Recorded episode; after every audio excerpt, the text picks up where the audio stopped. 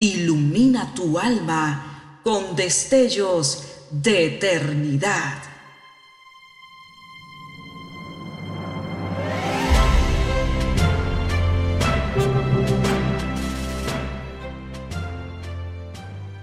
Estás por escuchar una entrega más de Gemas para el Alma 2023.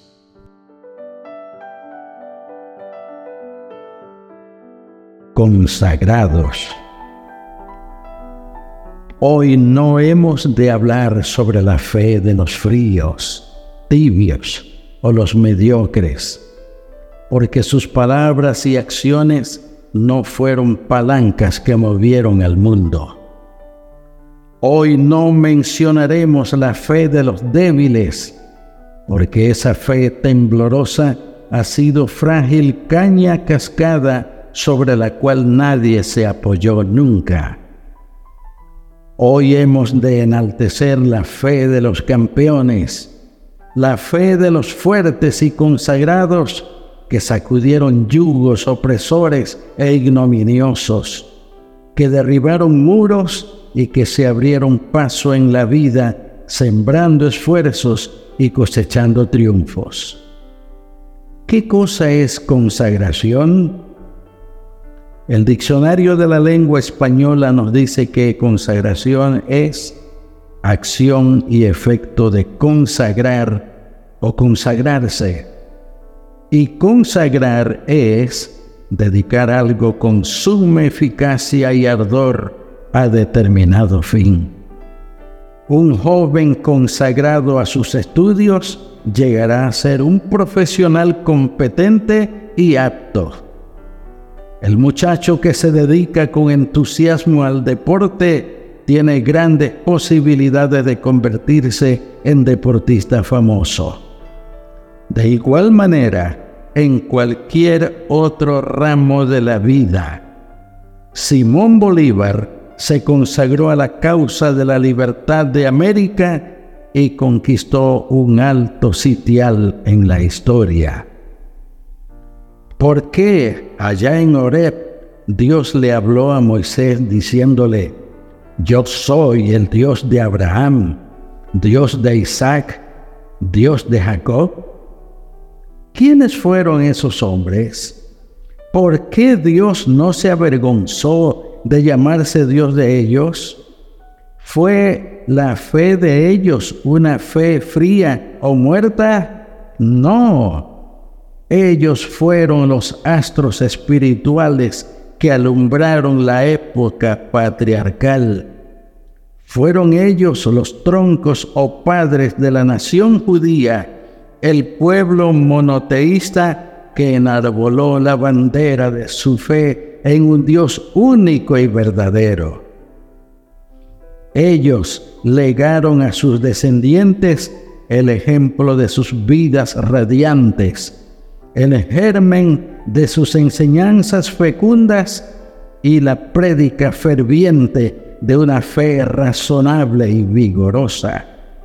Fueron ellos los hombres consagrados de aquellos tiempos bíblicos que al decir de Juan Donoso Cortés, eran tiempos cuando la mujer, la fuente y la flor eran hermanas. Me gusta la historia de los profetas hebreos, porque los miro como hombres que estaban verdaderamente dedicados a su ideal.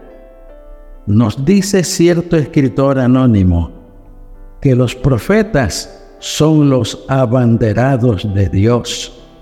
Ningún otro estandarte se agita en sus manos, sino el estandarte de Dios.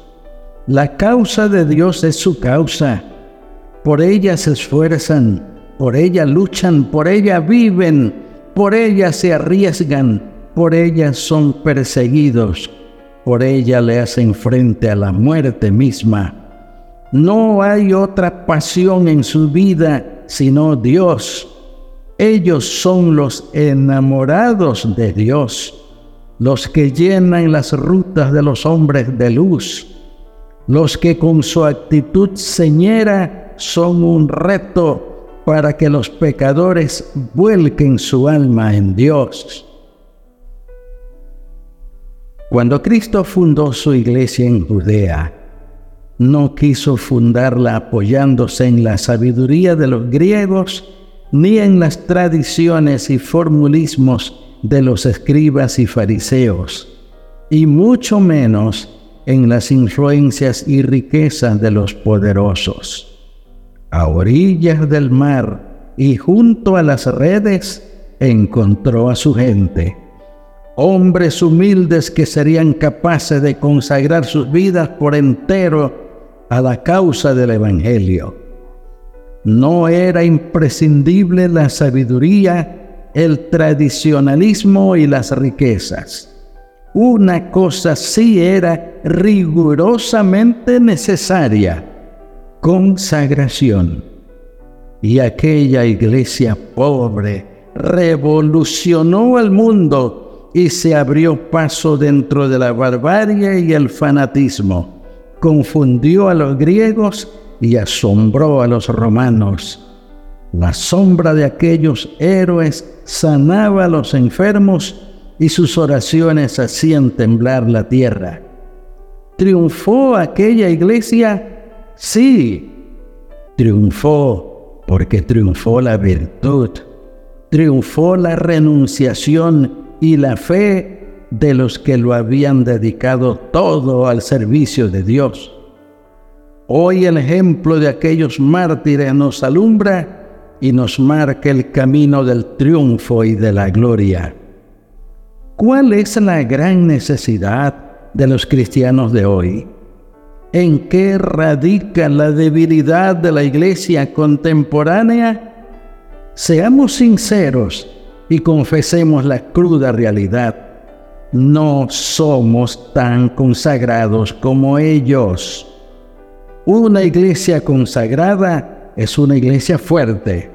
Un cristiano consagrado es un cristiano victorioso. Vayamos pues en busca de la fuente del poder.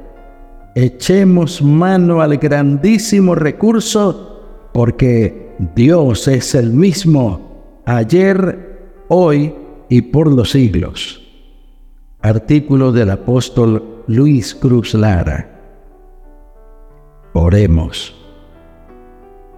Padre Santo, hay un nivel superior de vida espiritual que sostuvo a los grandes de la fe, la consagración.